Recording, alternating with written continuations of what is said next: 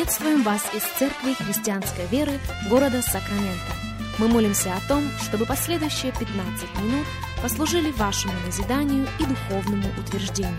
Присоединяйтесь к нашему эфиру, как пастор Сергей Головей предлагает вашему вниманию передачу «Настоящая истина».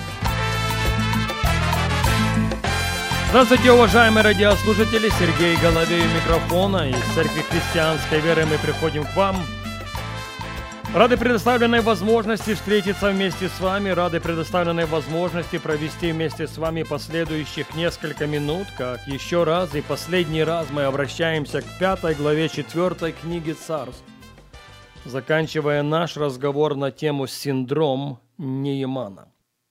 Четвертая книга Царств, пятая глава, и вашему вниманию один, первый стих. Нейман, военачальник царя сирийского, был великий человек у господина своего. И уважаемый, потому что через него дал Господь победу сириянам. И человек сей был отличный воин, но прокаженный. Мы говорили об этом на этой неделе, что вне всякого сомнения Ниман – это человек безупречнейшей репутации. Очень уважаемый, очень почтенный. Господь использовал Неймана для того, чтобы дать победу сириянам. Но при всем этом было одно «но» в его жизни. Да, великий, да, почтенный, да, уважаемый, да, использованный Богом, но прокаженный. В этом контексте очень часто можно слышать утверждение следующего порядка. Хороший человек, но. Образцовый семенин, но потрясающий служитель Евангелия, но. Более того, на страницах Священного Писания мы находим примеры, которые дублируют это. Согласно Матфея 18 главы, прощенный, но злой. Согласно Луки 17 главы, исцеленный, но неблагодарный. Согласно Иоанна 11 главы, воскресший из мертвых, но все еще покрытый своими погребальными пеленами по рукам и по ногам. Поэтому синдром Неймана – это ассоциируемое с нашим именем «но». На данный же момент мы отвечаем на вопрос, а что есть синдром Неймана глазами Нового Завета? И не только. Какие предпосылки для его развития? На нашем прошлом эфире мы говорили о том, что причин для развития или предпосылок для развития синдрома Неймана более чем одна. Но мы фокусируемся на главной. Вот к чему она сводится. Пожалуйста, послушайте меня и послушайте очень внимательно. Синдром Неймана глазами Нового Завета – это омытые в крови Иисуса Христа, но не очищенные Божьим Словом. Я повторю это еще раз. Синдром Неймана глазами Нового Завета – это омытые в драгоценной крови, но не очищенные силой Божьего Слова. Видите, очищение Словом, кроме всего прочего, это процесс. И именно здесь слишком много людей не сдают экзамен. Еще раз вашему вниманию послание Иакова, 1 глава, в 21 стихе мы читаем посему отложивши всякую нечистоту и остаток злобы. В кротости примите насаждаемое слово, могущее спасти ваши души. Не всякого сомнения апостол Иаков обращается к верующим людям. Он обращается к омытым в крови Иисуса Христа, омытым в драгоценной крови Божьего Агнца. Их-то он поощряет к тому, чтобы, отложивши всякую нечистоту и остаток злобы, они в кротости приняли насаждаемое слово, могущее спасти их души. Пожалуйста, обратите на это внимание, посему отложивший всякую нечистоту. Друзья, никто другой за нас этого делать не будет. Даже Дух Святой этим заниматься не собирается.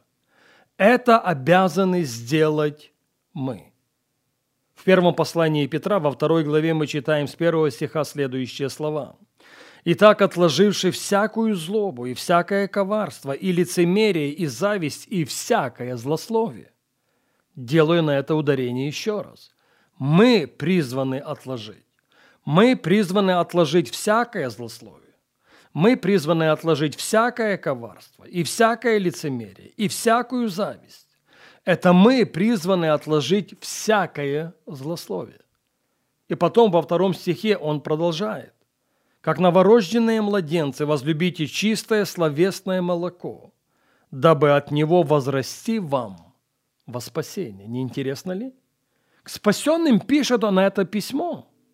И в этом письме он поощряет спасенных возрасти во спасение. Более того, в этом письме он указывает на процесс. Отложите всякую злобу, отложите всякое коварство, отложите всякое лицемерие, отложите всякую зависть и всякое злословие. И как новорожденные младенцы возлюбите чистое словесное молоко. И вот тогда вы возрастете во спасение. Возросшие во спасение – это омытые в крови и подчинившие себя очистительному потоку Божьего Слова. Пожалуйста, запомните это, если считаете нужным записать, запишите.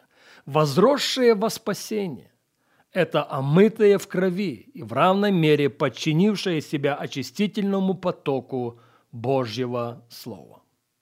Прокаженный военачальник царя сирийского получил свое исцеление. Читающие Библию очень хорошо знают, как это произошло. По слову Божьего пророка, пророка Елисея, он окунулся в водах Иордана. Кстати, сказано было сделать это семь раз. Сначала он вспылил. Сначала эта идея ему вообще не понравилась. Он собрался уходить. И один из слуг подошел к нему и сказал, «Господин, если бы пророк попросил тебя сделать что-то большое, не сделали бы ты?» А здесь просто окунуться в водах реки Иордан, и сделать это надо семь раз. Друзья, нет, не потому, что одного раза было недостаточно, а потому, что ударение здесь на процесс. Процесс спасения спасенных. И для многих людей это процесс длиною в жизнь. Но сколько бы времени этот процесс не занимал, моя молитва о том, чтобы никто из нас, никто и никогда не развил в своей жизни синдром Неймана. Чтобы имя никого из нас, чтобы репутация никого из нас не ассоциировалась ни с каким «но», дискредитирующим при этом искупительную благодать Господа нашего Иисуса Христа в нашей судьбе.